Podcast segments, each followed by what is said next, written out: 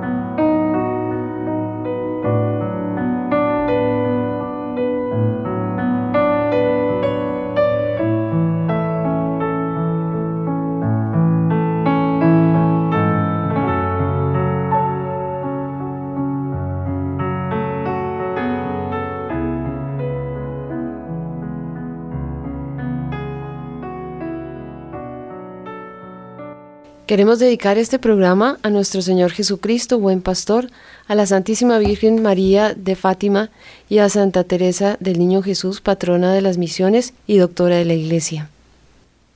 Oración del buen pastor. Señor Jesucristo, como el buen pastor, diste tu vida por toda la humanidad. Tú nos has llamado personalmente a cada uno de nosotros para servir a los cristianos que sufren y son perseguidos. En ellos, Tú continúas tu pasión por la redención del mundo. Es una gracia llevar la cruz con ellos. Danos amor, valor y disposición al sacrificio para que podamos aliviar su necesidad y consolarlos. Llénanos con tu misericordioso amor el uno por el otro, para que también bendigamos a nuestros enemigos y los perdonemos. Así queremos testificar con alegría tu presencia en el mundo, para que todos seamos uno y encontremos la plenitud de la vida en ti. Amén. Bueno, estamos muy felices hoy. Eh, quien les habla, eh, María Inés Espinosa. Y Claudia Coronado. Muy bien, con la edición de Diego Marín desde la ciudad de Medellín y la colaboración de William Becerra en Bogotá y Magola Quintero. Hoy en nuestro programa Héroes de nuestro tiempo tenemos como invitado a Ulrich Knie. Él es eh, la cabeza de la sección de Latinoamérica 2 y bueno, lo hemos invitado hoy especialmente eh, por nuestro interés también en conocer la experiencia de nuestra fundación ACN o Ayuda a la Iglesia que Sufre en Brasil y en otros lugares de la Amazonía. Buenos días, Uli. Muy buenos días. Bueno, en este diálogo y y atendiendo, digamos, a, la realidad que estamos viviendo en nuestra eh, iglesia en este momento con el sínodo de la Amazonía o el sínodo amazónico, eh, quisiéramos, Uli, que tú nos contaras un poquito, pues brevemente, eh, primero quién eres tú y, tu experiencia un poco de, de, ACN, cuánto llevas allí y nos, y nos hagas como un marco de, de esto. Bien, yo soy alemán, pero mi corazón es medio brasileño porque viví casi dos años en Brasil durante mis estudios y posteriormente también eh, dividido por varias estadías en el sur de Brasil. Ahí tuve la posibilidad de conocer un poco más la vida de la iglesia, pero también la influencia de las sectas evangélicas, principalmente cuando hice mi tesis eh, en geografía sobre los conflictos entre indígenas y blancos en el sur de Brasil y la influencia de las sectas y de la Iglesia Católica. Entonces, este trabajo me motivó mucho para dar algo a la iglesia y al, pueblo en Brasil eh, por mi labor eh, profesional. Y cuando terminé mis estudios, encontré esta vaga en ayuda a la iglesia necesitada en Alemania como responsable de Brasil, donde entré en el año 2000 comenzando solamente a, ver y acompañar los proyectos eh, de la iglesia en Brasil, pero después también fue aumentando mi área de competencia, uh, acrecentándose también el Cono Sur, eh, quiere decir Argentina, Chile, Paraguay, Uruguay, y más tarde también eh, la iglesia en Cuba, que es una iglesia de atención muy especial en nuestra sección por las dificultades que la iglesia tiene ahí. Qué bien, Uli, muchas gracias por esa introducción. Eh, nos sorprende los alcances que has tenido porque que tienes un conocimiento de fondo de, la, de la realidad como indígena también de, de Brasil, muy interesante. Eh, Claudia ha recopilado unos datos muy interesantes sobre Brasil. Quisiéramos hacer un breve marco del lugar de donde estamos hablando, que es importante también, enfocándonos un poco en Brasil ahora, pero también tenemos que tener en cuenta que Colombia tiene una gran parte de la Amazonía, pero vamos a enfocarnos un poco aquí, ¿no es cierto, Claudia? Muy brevemente podemos decir que Brasil en tamaño es el quinto país más grande del mundo, después de Rusia, Canadá, China y Estados Unidos.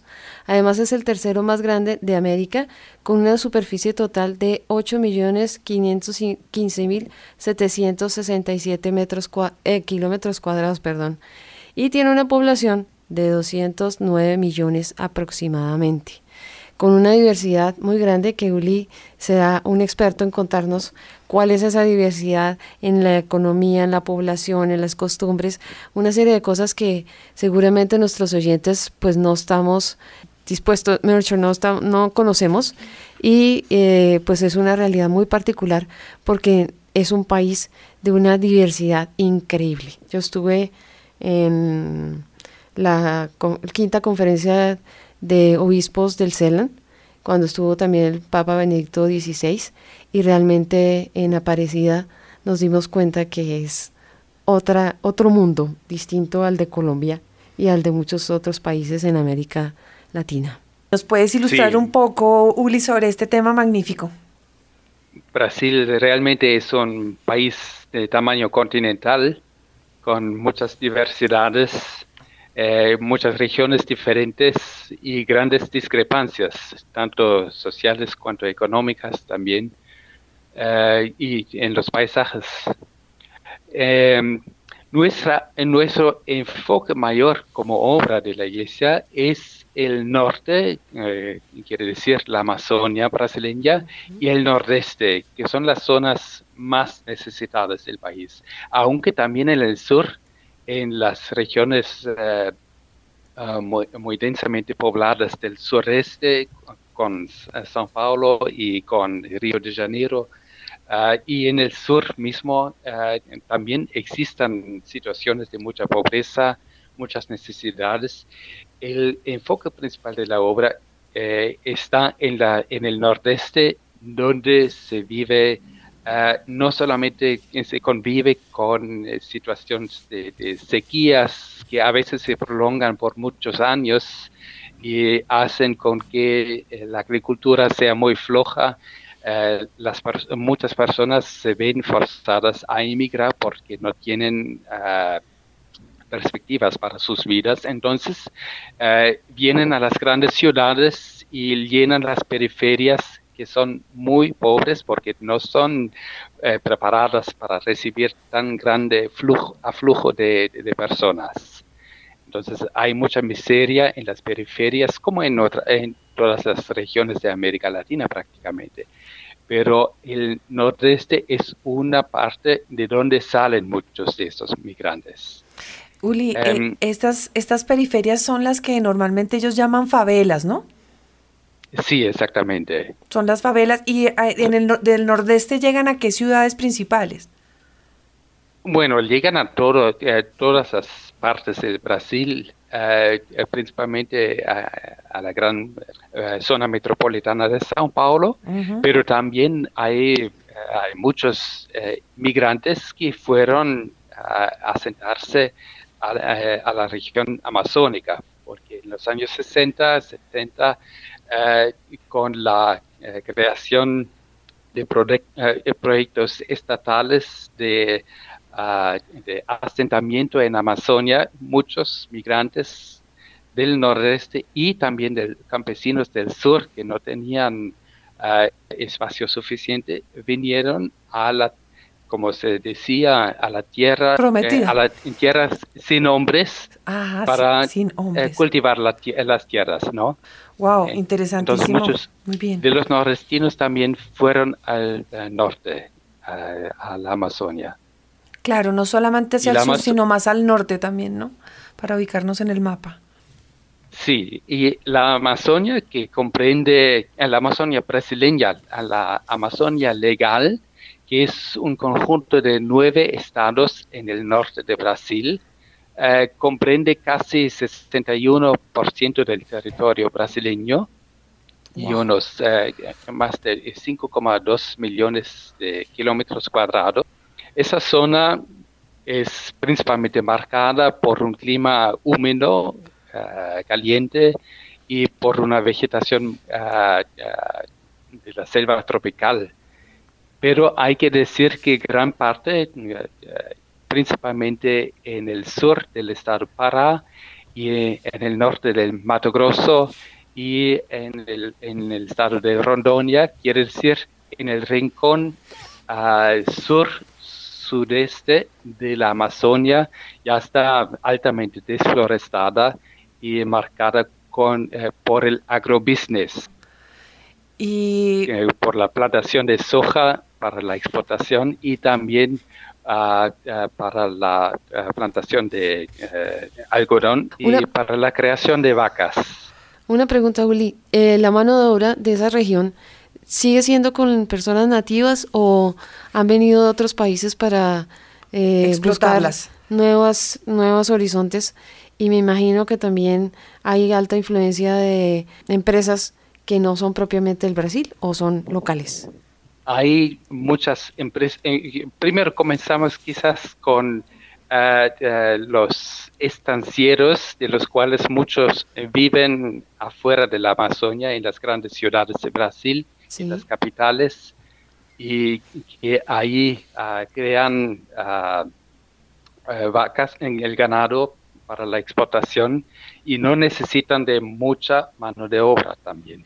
Pero hay también las ah, eh, empresas eh, de minería, porque hay muchos recursos minerales en la región, y ahí hay grandes empresas internacionales que también exploran la Amazonia, así como también hay muchas empresas brasileñas y también muchos que por su propia cuenta eh, van a las zonas del así llamado garimpo para encontrar minerales y oro. Sí, una región tan rica en, en, eh, en, la, en el agro, en la minería, en la ganadería. Me imagino eh, cómo será esas posibilidades que tiene y, el interés que al final debe traer eso muchas consecuencias, consecuencias sociales para pues las pocas personas que, vivían allá originalmente, ¿no? Eh, ¿Cuál es esa gran necesidad de la población y esa realidad que viven ellos en cuanto a sus necesidades y cómo de alguna manera eh, la Iglesia Católica ha podido ayudar con estas obras de nuestra fundación? Eh, si nos puedes dar como un marco sobre esto, Uli. Bueno, los que más sufren.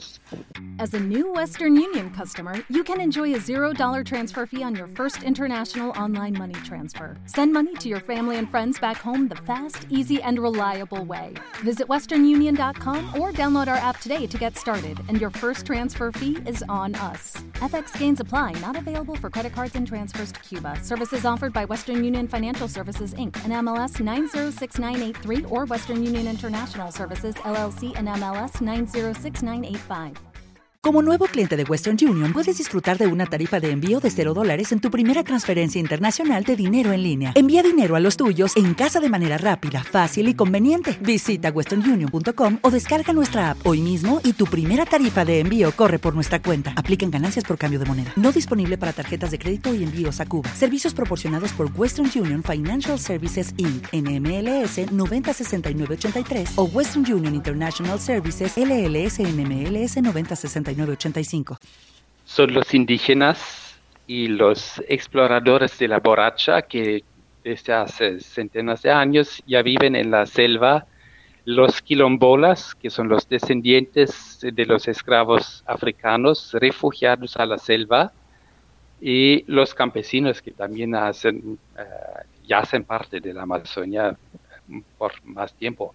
Esos son los pequeños, son los que más sufren con los grandes proyectos de exploración mineral y de eh, explotación agrícola, eh, agrícola de la zona. Y, digamos, eh, los, los, obviamente ellos son los trabajadores de esas grandes haciendas o de esos grandes proyectos, ¿no? Sí, sí, cuando encuentran trabajo. Otros, otros simplemente son echados de sus tierras nativas y eh, eh, emigran para otras zonas porque no tienen cómo sobrevivir. Wow, tremendo. Y, y, digamos que dentro... De manera que...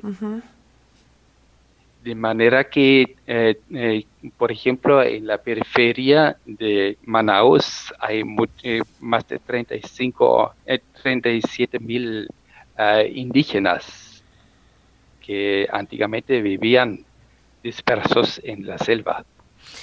Uri, este grupo de personas que es bastante importante, ¿qué hacen en una ciudad como Manaos y, pues cómo sobreviven? Porque de todas maneras sus, su, es un grupo indígena, sus tradiciones, su cultura, su forma de vida eh, social, Em, toda la parte de producción, cómo, cómo pueden sobrevivir en una ciudad, en la periferia, como dices tú, y, y pues sus necesidades se ven abrumadas en una ciudad tan grande.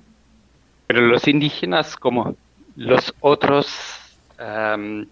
habitantes de las favelas en, la gran, eh, las grandes ciudades, en las periferias, eh, mal sobreviven allá eh, porque no hay suficiente empleo, no hay suficientes estructuras, eh, el, saneamiento básico no existe, eh, hay pocas posibilidades del trabajo, pocas posibilidades de acceso escolar. Entonces, mal sobreviven allá en la marginación. Algunos caen también en el problema, en el círculo, vicioso de la drogadicción eh, del trato de personas. La trata de personas, sí, de, para la, prostitución. Trata de personas y la prostitución. Y, Uli, y bueno, esto es un reto gigantesco para el mundo entero, no solamente para la Iglesia Católica. Y yo pienso que son una de las, es una de las razones más importantes por las cuales se está eh, volteando los ojos o, está tratando la iglesia de dirigir la mirada del mundo entero hacia la Amazonía también en este momento, con, esta problemática que nos alcanzas tú a comentar brevemente. Eh, es un reto muy grande, el, reto más allá del tema productivo es el, reto de, la responsabilidad eh, humana, ¿no? Social y, y cuáles son las necesidades que tienen estas personas de ser tratados como unos seres humanos de, de, la mejor categoría, como lo es el ser humano, ¿no? ¿Cuál es el reto de la iglesia y qué estamos pudiendo hacer nosotros allá?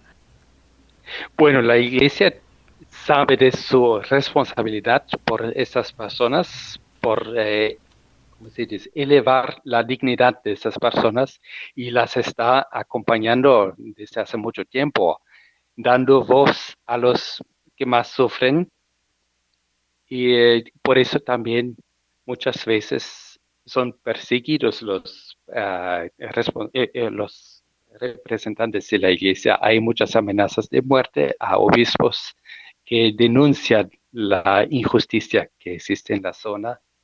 o contra religiosas, incluso también hubo mártires.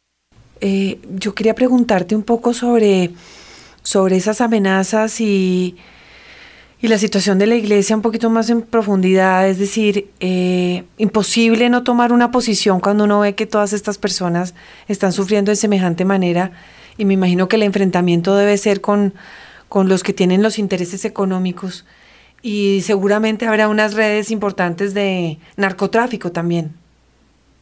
Sí, eh, cuando la iglesia alza la voz, entonces inmediatamente vienen las amenazas las represalias. Porque las eh, eh, represalias y amenazas también de muerte.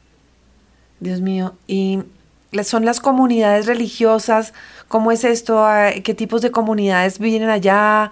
Eh, ¿Las monjitas o los sacerdotes que alcanzan a trabajar allá en estas zonas?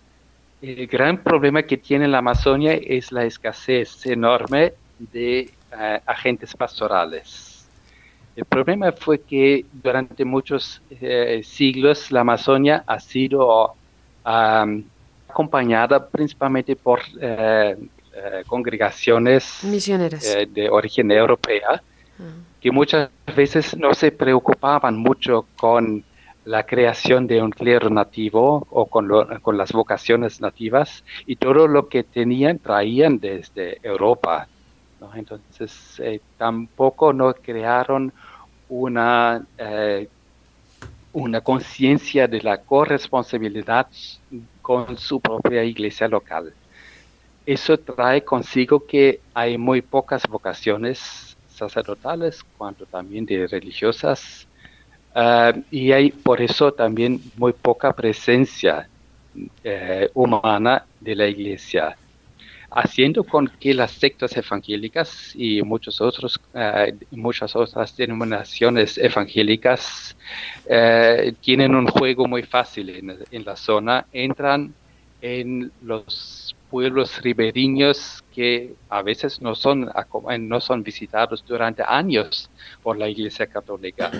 Nosotros eh, una vez o varias veces hemos apoyado la misión de jóvenes desde Sao Paulo que vienen a misionar pueblos ribereños en la prelasia de Itacoachara, cerca de Manaus, y donde encontraron eh, eh, eh, comunidades que por 10 años no habían visto más a ningún sacerdote. Dios mío. Y después de esta visita, muchas personas, muchas, sí, muchas personas que vivían en esa zona fallecieron de repente Fallecieron. Podían fallecer, fallecieron porque habían recibido los sacramentos y finalmente pudieron morir en paz. Qué, duro, pero qué bonito. muy, claro. De que estaban era esperando que llegara alguien para poder entregar su alma, ¿no? Para poderse ir. Exactamente, y para recibir la Eucaristía. Entonces hay muchas comunidades que no reciben durante mucho tiempo la Eucaristía y eso es un problema que es, eh, está siendo tratado en, en el sínodo de la Amazonia.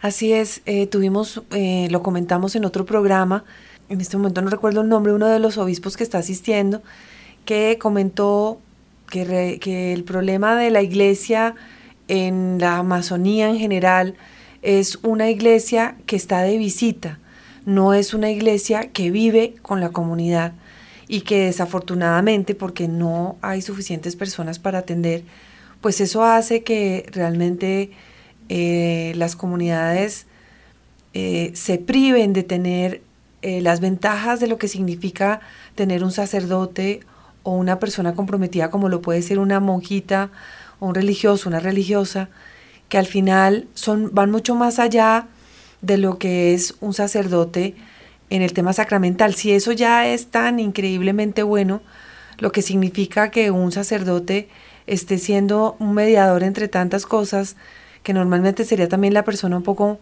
más culta, digámoslo así, que les puede proporcionar eh, también un acompañamiento, no solamente espiritual, sino eh, de muchas otras maneras, ¿no? Lo que nosotros vemos acá en Colombia, que significa un sacerdote en una región pobre, y desamparada, que realmente es una persona que aporta muchísimo y unas religiosas que están dando la vida como no la da nadie, eh, sin ninguna paga, eh, y que están dando la vida, pero que eh, en estos lugares amazónicos están de pasada. es realmente importantísimo entender lo que significa una vocación en estos lugares y por qué este tema de la oración es tan importante para que realmente con el ejemplo se sientan seducidos los sacerdotes y los religiosos para poder vivir y dar, y dar su vida en esos lugares en la Amazonía, que realmente no, no es tan difícil que, que vivan allí. Hay otra, otra, otro tema que quería como preguntarte y es que lo hemos comentado en varios programas y ahora que nosotros también acabamos de venir de un lugar alejado acá en Colombia, nos damos cuenta que en esos lugares las comunidades religiosas, como tú dices, las europeas que han venido, a esos lugares que es por donde han pasado o han dejado su cimiento. Han hecho lo que han podido y lo que han hecho es bastante, muchas, muchas, realmente damos muchísimas gracias a ese espíritu que tiene el europeo de venir a estas tierras y poder dejar esa siembra de nuestro Señor. También hemos visto que, como tú bien dices, también han venido pasando y, y son tan generosos que eh, son, eh, las comunidades no lo han sabido interpretar y se, y se terminan criando unas comunidades que están acostumbradas solamente a recibir y no a dar. No solamente que no suscitan vocaciones porque se les, digamos que eso es una parte como de la responsabilidad ahora de nosotros para trabajar, sino que además se, se acostumbraron estas comunidades solo a recibir. Entonces ahora llegan nuevos catequistas o nuevas personas y dicen, pero ¿qué me trae? O sea, siempre están un poquito interesados en, en qué, qué tienes para darme no tanto desde lo que pueda dar la comunidad indígena o no indígena, porque también hay personas que no son indígenas que viven allí, sino Es, es, eso, ¿no? Hay, eh, principalmente es eh, la falta de vocaciones y la falta de acompañamiento de vocaciones, porque las hay, pero hay que encontrarlas y acompañarlas bien para que se puedan desarrollarse. Gracias a Dios hay misioneros que vienen de otras partes del Brasil que eh, ayudan en esta zona.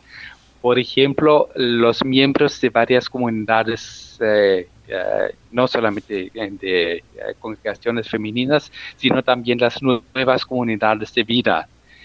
Hay varias comunidades que desarrollan un trabajo impresionante en las zonas más alejadas que no temen de hacer grandes sacrificios para llegar a, eh, las comunidades distantes y a evangelizar en esa zona. Esas eh, comunidades las apoyamos, por ejemplo, con ayudas de su, propio, eh, su propia manutención. Bueno, también los ayudamos con vehículos. Muchas veces necesitan también de barcos o de pequeñas lanchas para llegar a las comunidades ribereñas. Son parroquias, como dije, extremadamente grandes, extensas, y a veces demora horas o eh, a veces eh, incluso días para llegar a una parroquia, a una comunidad distante.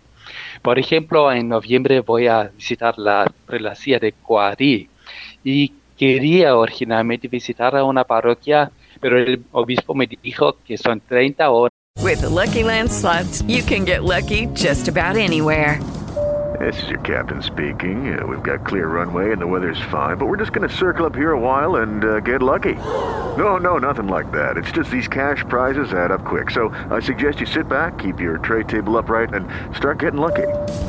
Play for free at LuckyLandSlots.com. Are you feeling lucky? No purchase necessary. Void where prohibited by law. 18 plus terms and conditions apply. See website for details. Lucky Land Casino asking people what's the weirdest place you've gotten lucky? Lucky? In line at the deli, I guess? Aha, in my dentist's office. More than once, actually. Do I have to say? Yes, you do. In the car before my kids' PTA meeting. Really? Yes. Excuse me, what's the weirdest place you've gotten lucky? I never win and tell. Well, there you have it. You can get lucky anywhere playing at LuckyLandSlots.com. Play for free right now. Are you feeling lucky? No purchase necessary. Void where prohibited by law. 18 plus. Terms and conditions apply. See website for details. Horas de barco de ida y 30 horas de vuelta para llegar ahí. Dios mío. La parroquia más cercana queda a 10 horas de barco. Y, en, la prelación de Tefe ayudamos a comprar varios eh, barcos de aluminio porque son más eh, duraderos. sí, no, se dañan, ligeros. Ah, ligeros. y economizan bastante el combustible y eh, siendo eh, que son mucho más eh, ligeras, entonces en vez de necesitar 120 horas para llegar hasta la parroquia más distante, se llega en 50 horas ahora. Entonces son extensiones que uno no puede imaginar en otras zonas. Es que, Uli, la verdad cuando cuando uno ve estas, oye, estas experiencias sobre las distancias, uno no lo cree, porque, porque nuestro país, en Colombia, pues sí hay, hay, hay sitios donde, eh, por ejemplo, en Guapi, nos, al sur de Colombia, hay un sitio donde es algo parecido. Eh, el misionero o el sacerdote debe desplazarse por eh, río arriba y luego con botas pantaneras caminar como 11 horas para llegar a una pequeña comunidad y que el sacerdote pueda administrar los eh, sacramentos.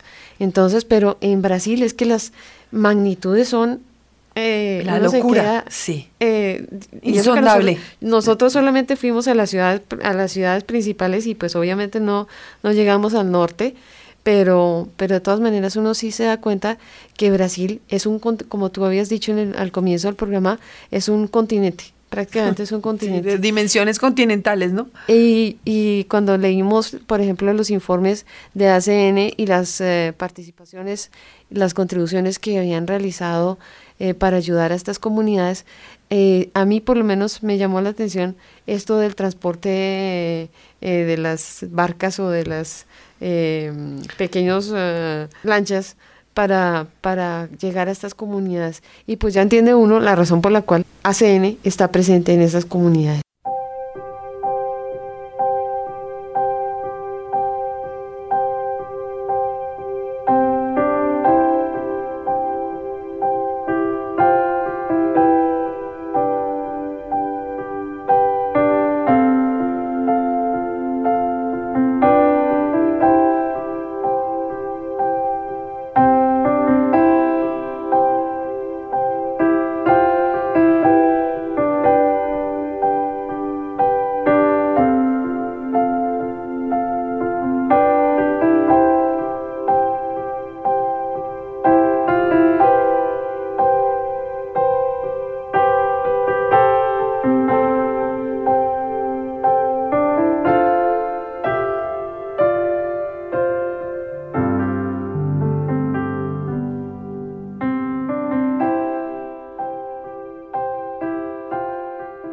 Qué lindo que de verdad se pueda ayudar de alguna manera y, este tema de, del tema fluvial que en nuestros países eh, latinoamericanos realmente son un tema para explotar. Me refiero a, que sean unos medios o unas vías por las cuales nosotros podamos ayudar.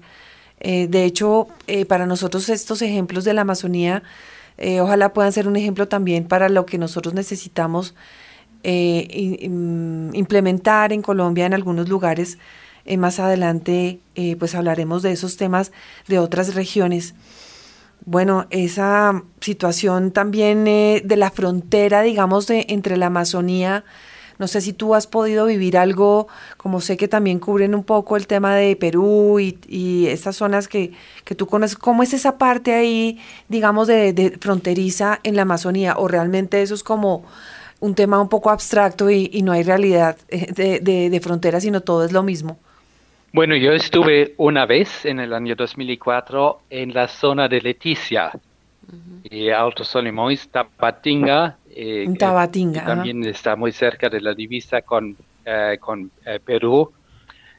fue muy interesante ver que prácticamente no había muchas distinciones entre las, los tres países en esa zona por lo menos, eh, eh, que había características muy similares y también hay un una buena cooperación entre los obispos eh, de frontera. Qué bien. Me ha impresionado mucho en aquella época ya mucho antes del sínodo sobre la Amazonia, donde se quiere ahora uh, uh, consolidar esta colaboración uh, de las, de las fronteras del, propio país.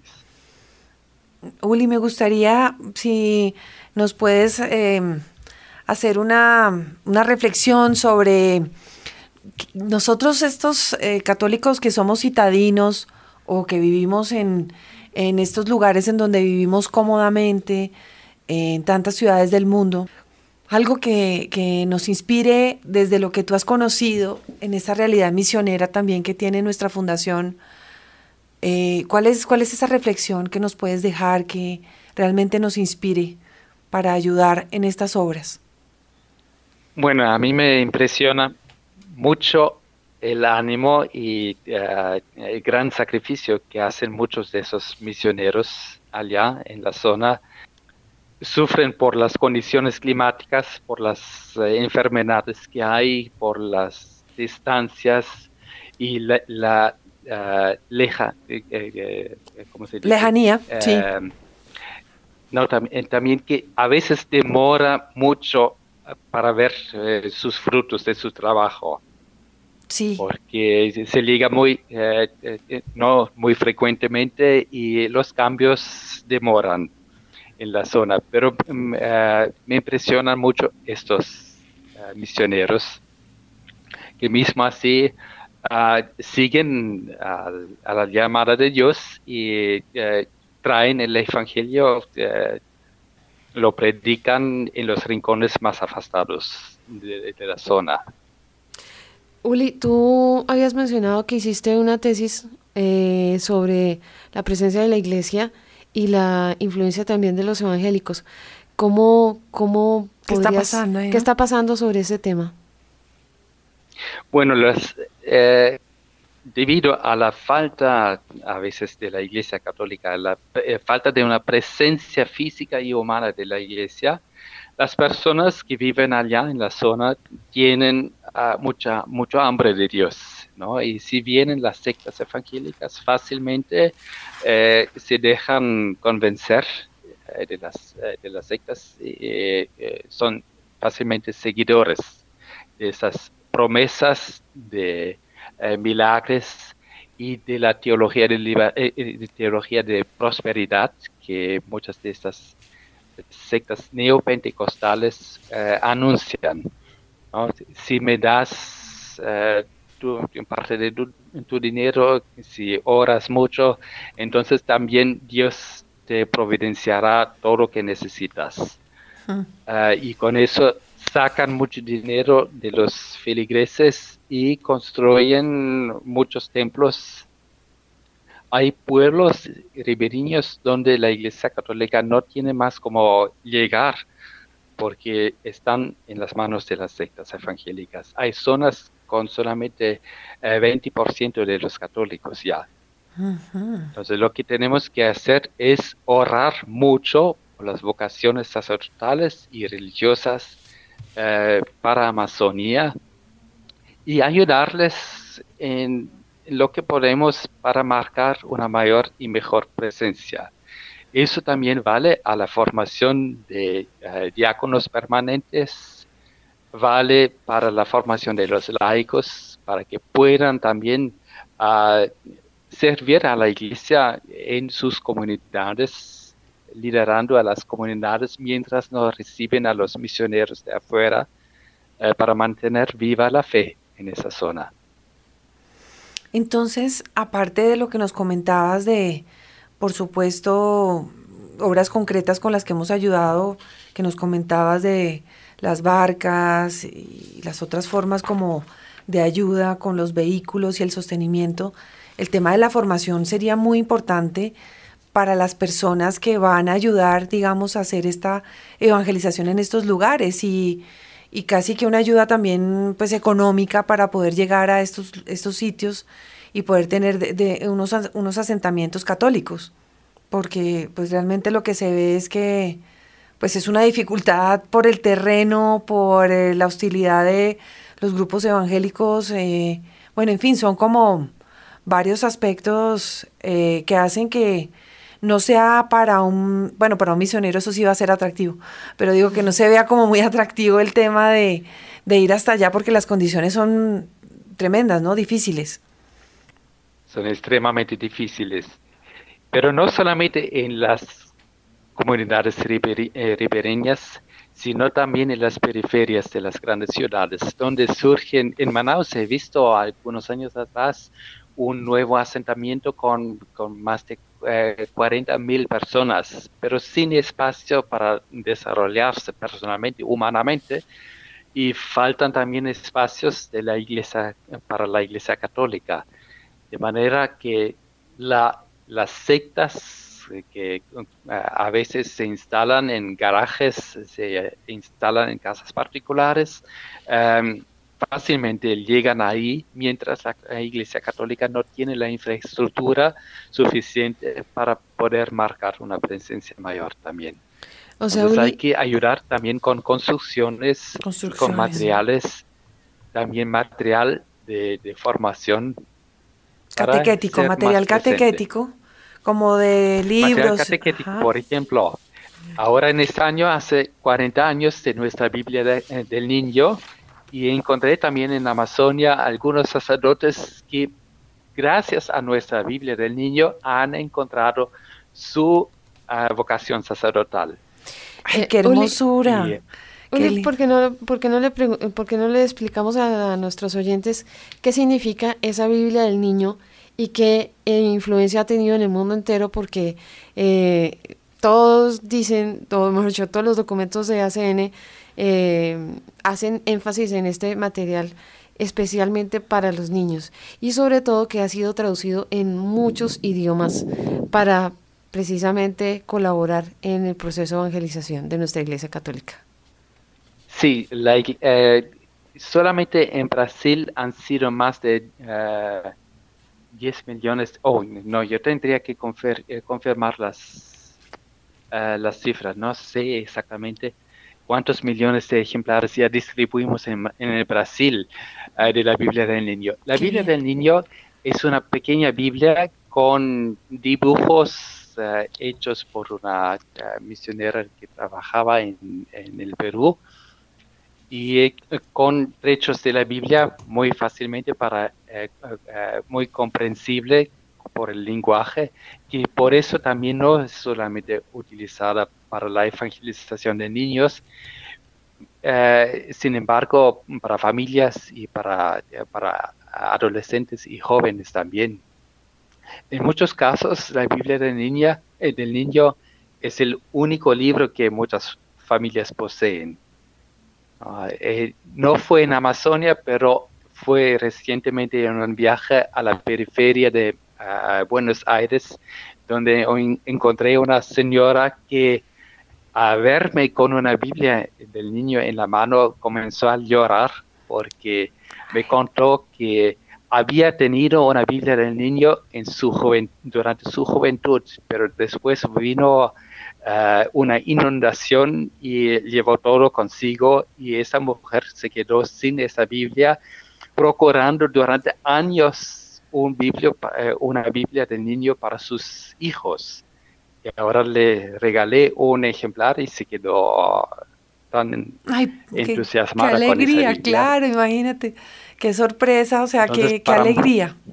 Muchos esta palabra de, eh, de Dios que eh, viene a través de la Biblia del niño es algo de valor fundamental para sus vidas. Claro, y Además de la Biblia del niño que ya fue traducida en muchos idiomas, incluso también en algunos idiomas indígenas, eh, tenemos también otras publicaciones como el UCAT, de la UCAT Foundation, un catecismo para adolescentes y más jóvenes. Que, discúlpame, en español, en, en, español es DOCAT. Existe en español y en portugués también. Eh, y existen otros derivados de este UCAT en el mismo lenguaje, mismo estilo, como el DUCAT sobre la doctrina social, el UCAT para, la para, para, preparar el sacramento de la confirmación, un libro de oración, ahora también un UCAT para la infancia. Esos libros también son muy valiosos para la evangelización en Amazonia. Eh, hace algunos años atrás hemos repartido en el Brasil más de 1.500.000 ejemplares del yuca dentro en el ámbito de un proyecto mayor y seguimos también uh, distribuyendo esos materiales. Wow, qué maravilla. Yo creo que uh, responde eso a, nuestro cuestionamiento sobre cómo formar y llegarle a los niños con esta información. Pues imagínate, eso es eh, ya tener como una base en, en los corazones de ellos para, para seguir adelante con, con la formación. Bueno, Uli, ya realmente estamos muy agradecidos con, con todo esto. Eh, reforzar que esta información que hemos estado hablando contigo también la van a poder ver en nuestra página web y en la página de ACN Internacional, viendo las obras que se hacen en estas zonas, en donde las personas pueden ingresar y ver no solamente eh, las noticias que están alrededor de esto, que también vamos a publicar los proyectos que que en, la, en el Brasil se han apoyado y que tengamos alguna unas fuentes de fotos o y videos, etcétera, que ya también eh, pronto tendremos más información para ilustrar eh, toda esa ayuda que se están dando estos lugares. Realmente nos das una, una mm, inspiración nueva en este momento, por lo menos a mí, en cuanto a esa alegría que es de llevar el Evangelio realmente, de lo que significa la palabra de Dios y creo que es una oportunidad muy grande para nuestro país, para que eh, los obispos y las personas de las comunidades de las diócesis más necesitadas de estos lugares realmente se motiven a solicitar este tipo de ayuda a nosotros, porque eh, realmente uno se da cuenta que, como bien dices tú, esta puede ser el único material catequético que tenga un niño en sus manos, una Biblia tan bonita e ilustrada como es esta, puede ser eh, una inspiración para una vocación y para para realmente tener mejores seres humanos, ¿no? Y es un baluarte contra el avance de las sectas evangélicas.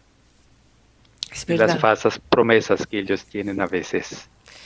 Uli, ¿tú nos podrías compartir alguna experiencia que te haya marcado profundamente en este trabajo en Brasil, en la Amazonía o en los países en los que tú has tenido oportunidad de visitar como misionero y como parte de ACN desde el año 2000? Bueno, cada viaje que hago es algo que me inspira profundamente en mi trabajo diario, porque normalmente estoy sentado en la mesa aquí estudiando proyectos que vienen por papel, ¿no? Y conociendo eh, durante los viajes y eh, conociendo también durante visitas que recibimos aquí la situación, como viven realmente las personas eso marca profundamente y eh, eh, es una gran motivación en el trabajo diario. Bueno, es en, cada viaje que llevo tantísimas impresiones eh, y se ve en, cada viaje que habría que hacer mucho más, ayudar mucho más a la iglesia, pero no solamente ayudando económicamente o materialmente, sino también ayudando a través de la oración. Y eso todos pueden hacer, rezar eh, por la iglesia en Brasil y especialmente en este momento eh, por la Amazonía, eh, que necesita tanto de la oración, no solamente para las vocaciones, sino también para defenderse de tantos problemas de los que son rodeados. Uli, qué bonita reflexión, realmente sí los pilares de nuestra fundación que, los, saco a colación en este momento son informar, orar y ayudar. Con esta entrevista que te hemos estado haciendo, eh, pues nos enteramos y damos a conocer eh, de la realidad de estos lugares tan alejados para muchos, inclusive para nosotros que tenemos también gran parte de la Amazonía en nuestro país. Informamos sobre esa realidad y esa necesidad de estas comunidades eh, podemos ayudar de esta manera práctica, como nos has dicho, eh, por medio de las ayudas que han llegado para poderles dar estas barcas, eh, construir material catequético, vehículos. Bueno, qué maravilla poderle dar un sustento también a estos misioneros en estos lugares, pero además orar, porque nada de esto sería posible si nosotros no tenemos la oración como la base de nuestro, de nuestro hacer, de nuestro quehacer. Eh, Dios es el dueño de todas las cosas, Él es el que nos da todo lo que eh, se requiere para poder hacer todo lo que hacemos en nuestro día a día y, lo mínimo que podemos es ofrecer nuestra oración diaria por estas necesidades y mejor aún si fuera una Eucaristía diaria por realmente esta, esta realidad de la iglesia en el mundo entero y tanta necesidad, pues ideal. Eh, lo encomendamos de una manera especial y te encomendamos esta obra a nuestro Señor y a la Santísima Virgen, porque son ellos los que nos están guiando para que eh, podamos tocar esos corazones de esas personas que al final son los benefactores, nuestros bienhechores, que ayudan a que podamos llevar también esta ayuda a estos lugares en el mundo, ¿no? Exactamente, sin los bienhechores estaríamos con las manos vacías. Sí. Y es Dios que nos une, que nos hace sentir también y eh, tener la conciencia de que somos todos hermanos en la fe. Y por eso, uh, por, por nuestra fe, los pueblos indígenas, los que viven a la margen de los ríos y en las grandes ciudades, todos los, necesitados en Amazonia son nuestros hermanos y son muy próximos, muy vecinos a través de la fe y en la fe.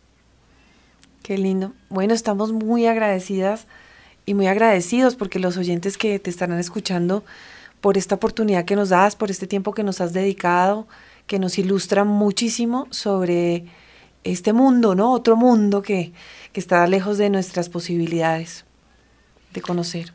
Y sobre todo que, como tú bien lo decías, eh, una cosa es estar enfrente de un escritorio con una cantidad de proyectos que no tienen rostro, pero cuando tú vas a esas experiencias, vas al lugar, conoces a la gente, ya tu visión sobre el proyecto, sobre la ayuda o sobre lo que quisiera hacer la Iglesia Católica y concretamente ACN en el mundo entero, pues cambia. Y eso es lo que mm, yo creo que hace que nos mueva a todos nosotros desde diferentes ángulos a ayudar a la iglesia que sufre, a la iglesia necesitada, a la iglesia perseguida, discriminada en muchos países de, del mundo entero.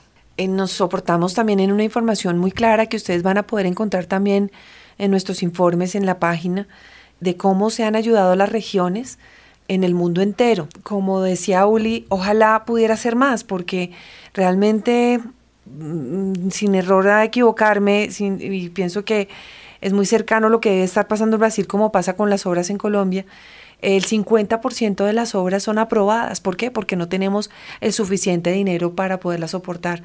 Seguramente pasará lo mismo en esta zona y el para que la gente también entienda un poco, el 16% de lo que se consigue con los benefactores a nivel mundial va a Latinoamérica, el, el 15,7% para ser exactos, que pues ahí está incluida también esta, esta zona, ¿no, Uli? Entonces, eh, cualquier ayuda, eh, decimos, no, es que yo no puedo ayudar porque me queda muy difícil dar una ayuda mensual o recurrente.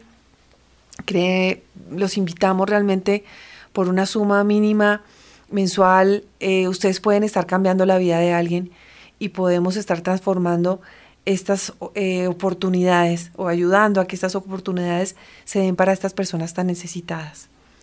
Eh, no sé si quieres darnos alguna otra palabra para despedirnos, Uli. Sí, agradezco mucho a todos los benefactores en Colombia también porque ayudan con sus contribuciones a que podamos mejorar nuestra y eh, hacer mayor nuestra ayuda en Amazonia y eh, a veces no son eh, valores muy grandes que se necesita para cambiar la vida de las personas. a veces nuestro nuestro apoyo, nuestro aporte es una motivación enorme para la para el pueblo local tengo el ejemplo reciente que, escuché recientemente de un visitante donde nosotros hemos apoyado en la piedra fundamental eh, de un monasterio contemplativo en Natal, en el nordeste de Brasil.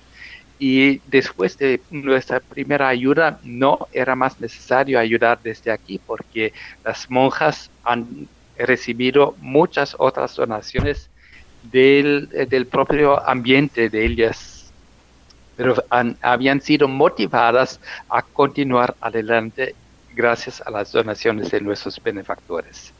Qué bonito ejemplo y me gusta que lo saques a colación. Pues queremos hacer un énfasis especial en agradecer a estas eh, hermanas de vida contemplativa que allá como en otros lugares del mundo eh, están sosteniendo nuestra iglesia. Y sin lugar a dudas, así es, el valor que tienen las hermanas de clausura, que para la gente eh, de pronto no tan creyente eh, les parece absurdo y nos comentan cosas como ¿por qué? ¿Cuál es la necesidad? O sea, si supieran que esta es realmente la roca que soporta nuestra iglesia, tendríamos muchos más monasterios contemplativos apoyándolos, que realmente son una una fuente de, gracia increíble para nuestra iglesia, ¿no? Porque rezan incesamente por todos los que necesitan. Muy bien, bueno, eh, se ha acabado ya el, tiempo. estamos muy agradecidos con, tu tiempo, Uli. Eh, gracias a, Ayuda a la Iglesia Necesitada, Ayuda a la Iglesia que sufre, Kirchen Not, como lo queramos llamar, que es realmente esta obra magnífica que Dios ha inspirado para que nosotros podamos ser unos intermediarios entre la necesidad de estas personas y la generosidad de los benefactores para que esto llegue. Para más información pueden entrar a www.acncolombia.org o comunicarse con nosotros por medio de info arroba iglesiaquesufre.co o nuestro teléfono en Bogotá es el 484-8890. Los esperamos en una próxima oportunidad. Hello, it is Ryan, and I was on a flight the other day playing one of my favorite social spin slot games on chumbacasino.com. I looked over the person sitting next to me, and you know what they were doing? They were also playing Chumba Casino. Coincidence? I think not. Everybody's loving having fun with it. Chumba Casino is home to hundreds of casino style games that you can play for free anytime, anywhere, even at 30,000 feet. So sign up now at chumbacasino.com to claim your free welcome bonus. That's chumbacasino.com and live the Chumba life. No purchase necessary. DTW, void, prohibited by law. See terms and conditions 18 plus.